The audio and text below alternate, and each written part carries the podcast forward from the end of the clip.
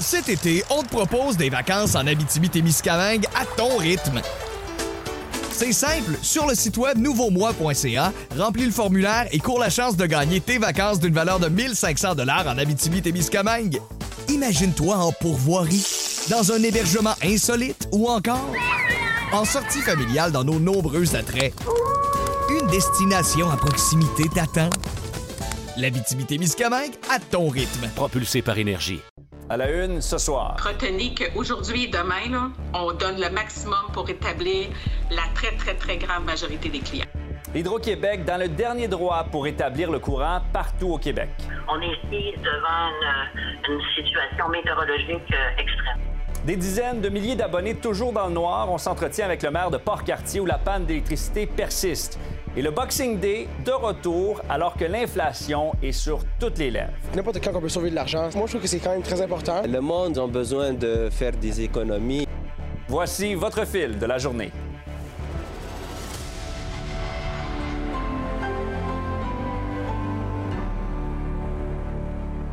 Bon lundi 26 décembre. Merci de nous avoir choisis pour vous informer en ce lendemain de Noël. Et au terme de tout un week-end météo, il y a eu ces conditions extrêmes sur les routes qui ont amené des centaines de sorties de route et plusieurs carambolages, mais aussi des pannes de courant qui ont privé d'électricité jusqu'à près de 400 000 Québécois et ça continue pour certains. Cette tempête a aussi euh, provoqué de nombreux dommages en raison des vents, en plus de faire sortir le fleuve Saint-Laurent de son lit dans certains secteurs du Québec. On fait le point euh, sur le terrain, d'abord avec Véronique Dubé. Véronique, euh, un Noël dans le noir pour des milliers de Québécois et ça se poursuit là, à l'heure actuelle où, où on se parle. Il y a combien d'abonnés qui n'ont toujours pas de courant? Les derniers chiffres que je viens de consulter sur Infopan, le fameux site euh, d'Hydro-Québec, on parle de 51 900. Donc, on était à plus de 70 000 euh, ce matin. Ah, ça vient d'être actualisé, 48 000. Donc, ça baisse tranquillement, pas vite. Actuellement, vraiment, on a redoublé d'ardeur. Il y a euh, plus de 1200 travailleurs d'Hydro-Québec qui tentent de euh, réparer euh, les dégâts. Ça touche surtout la capitale nationale, aussi le Saguenay-Lac-Saint-Jean. Et j'ai d'ailleurs parlé à une dame qui vit au Saguenay-Lac-Saint-Jean, à Lac-Kenogami plus précisément. Et là-bas, euh, il n'y a pas de courant depuis le 23 décembre. Et euh, sur Infopan, tout ce qu'on indique, c'est qu'on est en train d'analyser la situation. Alors, depuis le 23 décembre, écoutons justement Christine Bobin. On s'est dit, euh, on va aller chercher de l'essence pour mettre dans nos génératrices. Mais là, on ne pouvait pas. Euh, la route est bloquée. Alors, c'est quand même plusieurs journées à, à, ne pas pouvoir circuler. J'imagine que vous espérez avoir euh, de l'électricité pour le jour de l'an. Peu importe, euh, peu importe quand, mais comment, mais d'avoir de la communication, de nous dire, ben écoutez, on vous pré on prévoit une semaine, deux semaines, trois semaines, de nous donner de l'information. Et on sait qu'il y a beaucoup de monteurs de ligne qui travaillent fort, mais il y a quand même des citoyens qui commencent à s'inquiéter, à critiquer la gestion d'Hydro-Québec. Hein? Oui, bien parce que, bon, plus les heures avancent, plus les gens euh, sont impatients. Il faut dire, euh, Étienne, que la vérificatrice générale en décembre avait aussi fortement euh, critiqué Hydro-Québec en ce sens qu'elle critiquait la vétusté de certains équipements, aussi euh, l'entretien, la prévention, la maintenance. J'ai demandé d'ailleurs à Sophie Brochu, la PDG d'Hydro-Québec, est-ce que, justement, ces critiques-là que la vérificatrice générale ont un lien avec la situation actuelle, si le réseau était mieux entretenu ou plus récent? Est-ce qu'on aurait pu euh, éviter euh, donc euh, des dommages aussi graves? Voici ce qu'elle avait répondu.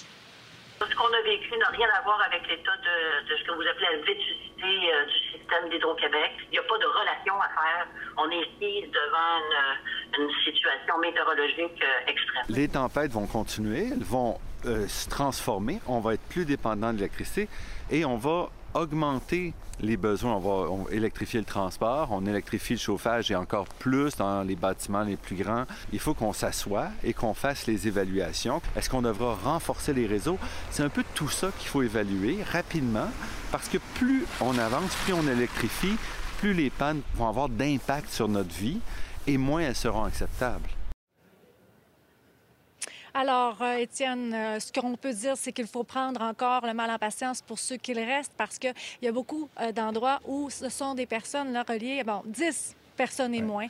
Alors, celle-là, ça se peut qu'effectivement les délais soient un peu longs. Absolument. On va surveiller ça. Merci beaucoup, Véronique. Au revoir.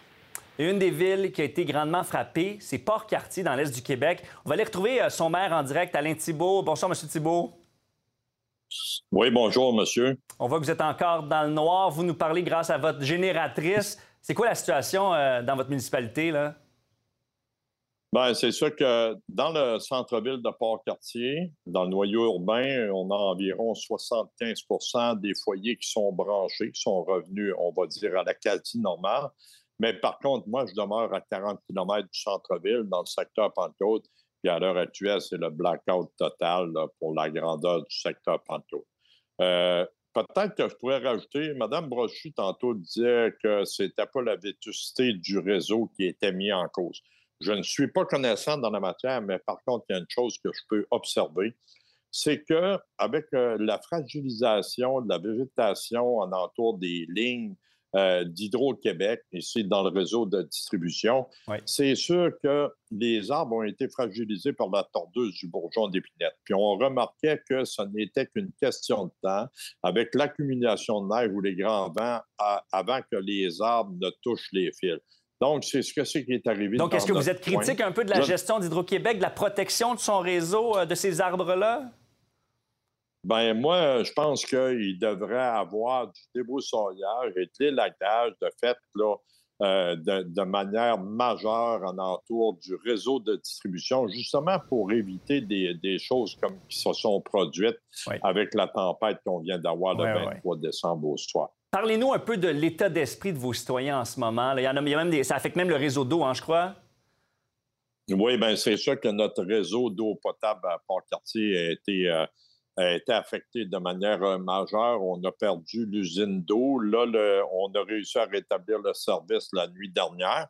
Mais par contre, euh, oui, je comprends l'insécurité des citoyens face euh, à la, à, la, rupture de service d'eau, ben mais aussi avec les pannes C'est sûr qu'on a été obligé d'ouvrir un centre d'hébergement à Port-Cartier on est présentement en train d'ouvrir euh, dans le secteur Pentecôte un autre centre d'hébergement dans le but d'accueillir nos citoyens les plus vulnérables. il y a certains citoyens qui se tournent vers du chauffage d'appoint, euh, mais ça peut avoir des risques. Et ça, ça vous inquiète, hein? Ça, c'est extrêmement inquiétant. On a eu beaucoup de cas dans le centre-ville à Port-Cartier d'intoxication au monoxyde de ah carbone dû à une mauvaise utilisation de, on va dire, chauffage d'appoint ou aussi de génératrice. C'est d'arriver et mettre ces choses-là dans des endroits qui sont bien aérés. On parle de génératrices. Et pour les chauffeurs, les chauffages d'appoint, il faut s'assurer de ne pas se rendre vulnérable pour ne pas se faire intoxiquer. Ah oui, euh, c'est important. C'est important. avant de se laisser, on voit des images en ce moment. Le, fleuve même qui est sorti de son lit, est-ce que ça a fait des dommages dans votre coin, ça? Ben là, il est encore trop tôt pour voir la quantité de dommages qu'il y a sur nos infrastructures. On sait que là, on voit des images de notre quai municipal. C'est sûr que il y a des dommages qui doivent être, j'imagine, considérables. On n'a pas encore euh, vu c'est quoi qui s'était passé. Ah Mais par contre, oui, euh, il y a des dommages aux résidences, euh, roulottes de camping, euh, beaucoup de résidences avec du bardeau d'asphalte. On le voit là. C'est tout un début d'année pour vous. Euh, on souhaite bonne chance à vos citoyens. Il y a un centre d'urgence pour aller se réfugier, justement. Bon courage, M. Thibault. Merci d'avoir été là. Oui, mais j'aimerais féliciter aussi notre comité des mesures d'urgence de la ville de Port-Cartier qui travaille à pied d'œuvre, ainsi que les bénévoles. Et aussi, sans oublier les employés d'Hydro-Québec, qui font le possible dans les circonstances. Très difficile. On ne peut que saluer le courage et le ténacité dans, dans cette crise. C'est un mot important. Merci, M. Thibault, euh, euh, d'avoir ajouté ça. C'est important. À bientôt. Ça fait plaisir. Bonne soirée à vous et vos auditeurs. Maintenant, la tempête a créé aussi euh, tout un casse-tête pour les piétons. Vous l'avez peut-être remarqué en sortant dehors, il y a beaucoup de trottoirs encore très glissants où on n'a pas appliqué d'abrasif. Urgence Santé a enregistré le double de chutes à Laval et à Montréal au cours des dernières 48 heures, comme nous l'explique Lélie Mercure. Ici à Pointe-aux-Trembles, comme c'est le cas dans bien d'autres arrondissements de la ville, les citoyens doivent être prudents en marchant sur les trottoirs pour éviter de glisser. On met nos équipements d'hiver. Je comprends que peut-être c'est plus difficile pour les personnes à mobilité réduite ou âgées. Euh, ben, moi, je reste pas mon cadeau porteur. Sur le trottoir. Pris? Bon, ben moi, j'ai réussi à me déprendre, là, mais j'ai pas vraiment battu souffle. là. Quand je reste coincé, là, là, je suis dans la marde. Sur le bord du trottoir, ici, on a eu de la misère cette semaine. Je sais pas comment ça se fait que c'est pas déneigé. Normalement, ça, ça l'est déneigé. Mais on n'est pas à Montréalais, ça, on est à Pointe-aux-Trembles. OK. Montréalais, c'est pas pareil. si t'en vas juste sur une coupe de rue plus loin, ben ouais, c'est tout déneigé. Tu sais, faut pas que tu aies une marchette pour marcher là parce que t'as de la misère. La slush, hein? Ouais, ben la slush, puis à un moment donné, ça gèle. La tempête a eu des conséquences importantes. D'ailleurs, Urgence Santé a reçu près du double d'appels pour des chutes au cours des 48 dernières heures. La météo vient influencer le nombre de chutes qu'on peut enregistrer chez Urgence Santé, c'est-à-dire sur le territoire de Montréal et le territoire de Laval. Comme par exemple, au cours des 48 dernières heures, on enregistre environ une quarantaine de chutes par jour, donc environ 80 chutes là, depuis euh, les, euh, les- les 48 dernières heures. Pour sa part, la Ville de Montréal dit avoir reçu beaucoup moins de plaintes pour des trottoirs glacés qu'à l'habitude après une tempête de cette envergure. par rapport au trottoir ou encore aux chaussées. Dans les deux cas, on a reçu moins de 40 plaintes par jour, ce qui fi- signifie un taux de plainte d'une plainte à tous les 250 km de déneigé. Et ça, ça nous donne la certitude que le travail qui a été fait, c'est un travail de qualité. Si on inventait une norme ISO pour le déneigement, on passerait haut la main avec 5 étoiles. Alors, dès ce soir, on aura plus de la moitié des arrondissements qui vont partir une opération de chargement local. La tempête a laissé davantage de neige dans le nord et dans l'est de l'île. Et la tempête a également frappé l'est des États-Unis durant le week-end des fêtes elle a fait au moins 47 morts jusqu'à présent. La ville de Buffalo a été l'une des plus touchées par la violente tempête. Des vents de, force, de, de la force d'un ouragan et des températures glaciales ont laissé d'importants dégâts sur les maisons et les arbres. Et ce blizzard n'est pas prêt de se terminer selon les autorités, puisque la météo prévoit encore 30 cm de neige dans les prochains jours.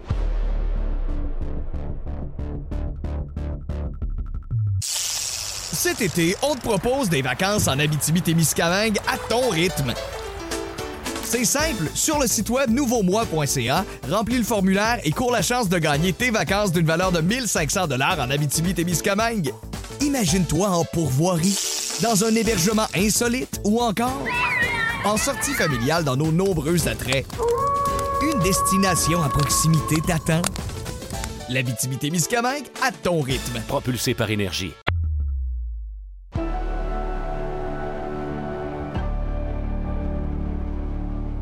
Qui dit lendemain de Noël dit retour du traditionnel Boxing Day. Et c'est la première fois depuis 2019 que les consommateurs peuvent aller magasiner sans les restrictions sanitaires. Mais avec la hausse du coût de la vie, est-ce que le Boxing Day était toujours aussi populaire cette année? Jean-François Poudrier s'est penché sur la question. Bonjour, comment allez-vous? Va devoir avancer, s'il vous plaît. C'est sûr et certain qu'avec euh, notre euh, ami la COVID de- des deux dernières années, je peux vous dire qu'on ressent un, engouement maintenant euh, pour le Boxing Day, pour le Black Friday aussi. Donc, on, vo- on voit que les gens veulent revenir en magasin puis veulent goûter à cette expérience-là qu'il y, y avait auparavant, de pouvoir toucher et avoir l'expérience avec les produits. Il est midi 30, donc une trentaine de minutes avant l'ouverture du commerce. Et il y a une cinquantaine de personnes qui font la file en ce moment à l'extérieur. Plusieurs autres qui attendent à l'intérieur de leur voiture pour se réchauffer en attendant l'ouverture du magasin. N'importe quand on peut sauver de l'argent, c'est toujours quelque chose qu'on. que ça- Moi, je trouve que c'est quand même très important. Le monde, ils, ils ont besoin de faire des économies, donc euh, ils n'ont pas de choix d'acheter au moment que ça coûte moins cher. Ils vont utiliser le web comme une vitrine, magasinage, euh, définir leurs besoins, définir ce qu'ils ont vraiment besoin comme produit. Puis après, ça, ils vont venir en magasin avoir l'expérience de, de, de- pouvoir parler avec quelqu'un et de le prendre euh, dans les mains. Là. Surtout.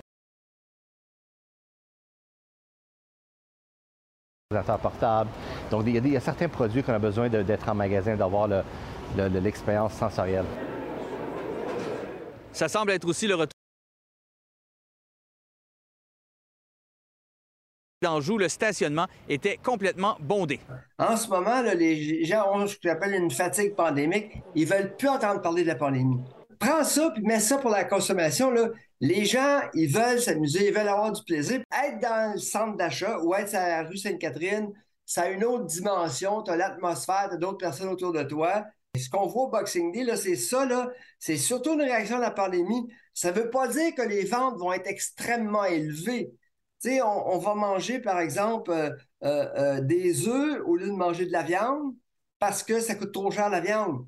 Quand on est rendu là, on va pas, va pas acheter des gros, gros, gros achats au Boxing Day, même si c'est supposé être en vente.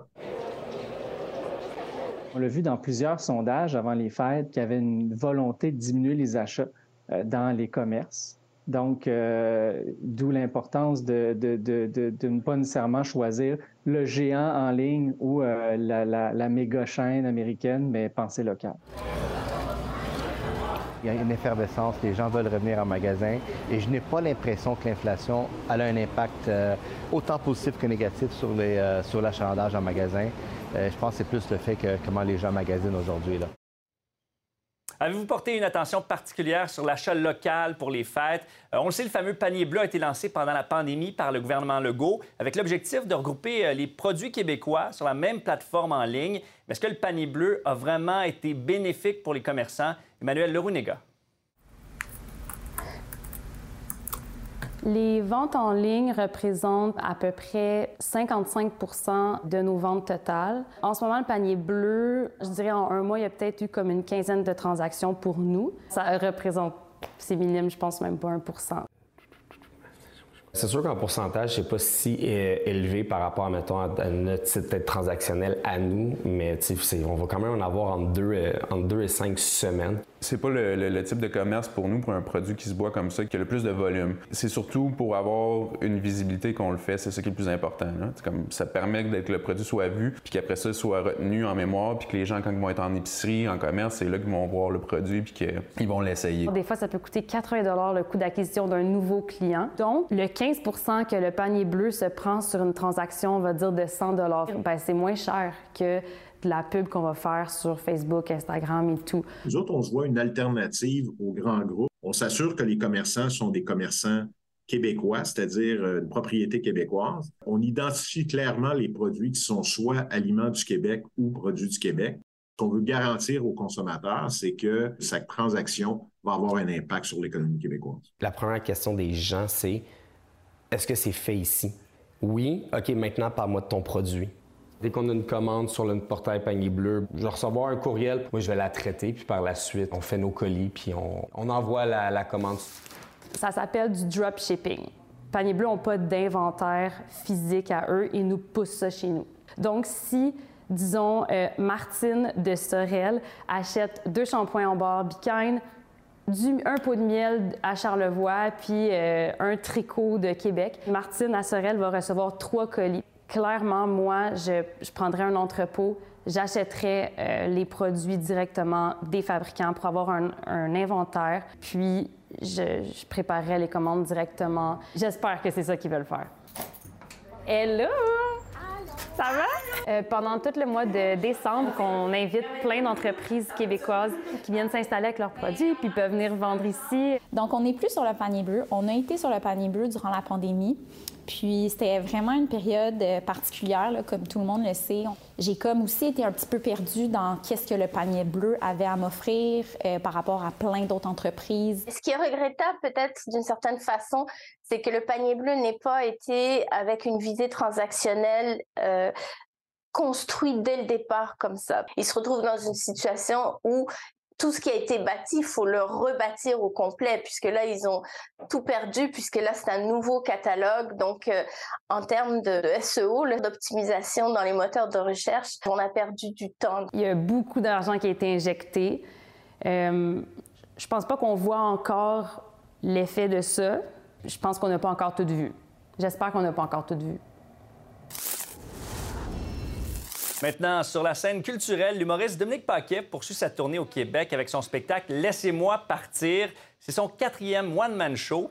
Et même s'il a été euh, lancé en pleine pandémie, c'est loin d'être le sujet du spectacle. Euh, au bonheur de plusieurs, notre collaborateur Seb Lauzon l'a rencontré lors de son passage à Québec. Dominique Paquet en show, c'est comme. Comment je. Tu sais, son humour, tu sais, c'est de l'humour que, tu sais, c'est comme. Avec sa verve intuitive rétrograde. J'ai trouvé que c'était une soirée assez abordable. Je suis allé voir le spectacle de Dominique Paquet, j'ai trouvé ça très drôle.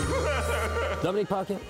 Oui, je trouve ça drôle qu'on se rencontre dans un lieu aussi. Euh, comment je te dirais ça? Chaleureux. Chaleureux, classe. Chaleureux. Classe. Pour un gars qui commence son show avec la main dans les culottes. Ben, c'est mon genre, c'est mon style de vie. Hein. C'est sûr que la scène, c'est une chose, mais la, la- la vie euh, personnelle, c'est vraiment autre chose. Voilà. Voilà. Ça prend le café avec le doigt dans les airs. Hey, sérieusement, je veux revenir sur ce show-là qui va très, très bien pour toi. Dans tes numéros, les, les petits personnages aussi que tu fais, les gens se reconnaissent beaucoup tu sais, dans le quotidien et tout. Ouais. Puis j'ai l'impression que dans Laisse-moi partir, c'est aussi ça que tu as voulu ramener. Oui, ça, puis euh, veux, veux pas aussi, euh, à, à nouveau, avec l'émission que j'avais de, de, de Maisy le Paquet, tu sais, il y a- il y, a des personnages là-dedans. C'est pas nécessairement ces personnages-là que je veux recréer sur la scène, mais il y a des voix. Tu sais, mon, mon cabochon Kevin, là, que- il revient dans le show, puis quand je le fais sans même le présenter, je fais juste faire le rire. Puis je le sens que le rire vient, que les gens trouvent ça drôle, mais les gens, ils voient le lien avec le le Paquet. tu sais. À un moment donné, je même plus où rire, tu sais. Ça passe-tu encore aujourd'hui, le fait que tu refasses des accents un peu, puis... Moi, je l'assume au bout. Tu sais, la censure, là, il y a bien souvent que c'est des gens qui sont même pas touchés par ça, qui se sentent offusqués ou... euh, tu sais, sont, sont comme offusqués par la bande, genre. On dirait qu'ils ils s'offusquent juste en se disant Ah, d'après moi, lui, il va être offusqué, offusqué par ça, fait que je vais m'offusquer pour y montrer que je suis offusqué, alors que c'est pas le cas, tu sais. Un Asiatique qui arrive au Québec puis qui parle en français, je m'excuse, il y a un accent, puis c'est drôle. Comme l'Italien qui arrive, puis Hey, comment ça va, man? Des- Ils ont un accent, les Latinos, ils ont un accent, les, Les Québécois... différentes régions se niaisent entre eux. Différentes régions se niaisent. C'est mettons le gars va être debout sur la table, il va faire Hey! Hey! Descends à la table! Descends à la table! Il va te falloir que je te l'écrise! Le 26, 27, 28 décembre, à la salle Albert Rousseau. Pour cette tournée-là, t'es rendu quasiment une quinzaine de shows calendrier. Ouais. Ça te fait quoi d'être aussi bien accueilli par cette salle qui est mythique puis qui est tellement appréciée de vous, les humoristes? Je sais pas comment ils ont fait la salle. Là. Il, y a, il y a des gens qui devraient comme faire des copier-coller de cette salle-là puis la refaire. parce- Mais je pense que ça a rapport avec les gens aussi. Je pense que les gens, ils trippent aller là. C'est, c'est trippant. là. C'est vraiment une belle salle. Ouais. Mais profite-en. En profite. Bravo encore. Ah ouais. Puis cinquième? Euh, pas de suite.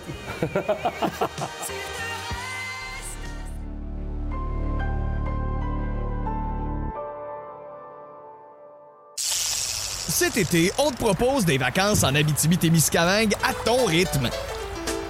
C'est simple, sur le site web nouveaumois.ca, remplis le formulaire et cours la chance de gagner tes vacances d'une valeur de 1500 dollars en Abitibi-Témiscamingue. Imagine-toi en pourvoirie, dans un hébergement insolite ou encore en sortie familiale dans nos nombreux attraits. Une destination à proximité t'attend. L'Abitibi-Témiscamingue à ton rythme. Propulsé par énergie. La Chine a annoncé aujourd'hui qu'elle mettra fin à la quarantaine obligatoire pour les voyageurs dès le 8 janvier, une étape de plus dans le processus du pays à retirer euh, ses mesures sanitaires liées à la COVID. À l'heure actuelle, les passagers qui descendent d'un avion sur le territoire chinois doivent se placer en quarantaine pendant cinq jours à l'hôtel et doivent poursuivre leur isolement pendant trois autres jours à leur domicile. Il faut dire qu'il y a quelques semaines, cette période d'isolement obligatoire était de trois semaines. Voilà, c'était le fil 17 heures. Merci à toute l'équipe de Nouveau Info qui a participé à ce bulletin en ce lendemain de Noël. On sera là à nouveau en direct à 22 h pour une autre édition du fil. Passez une très bonne soirée, bon souper, à plus tard.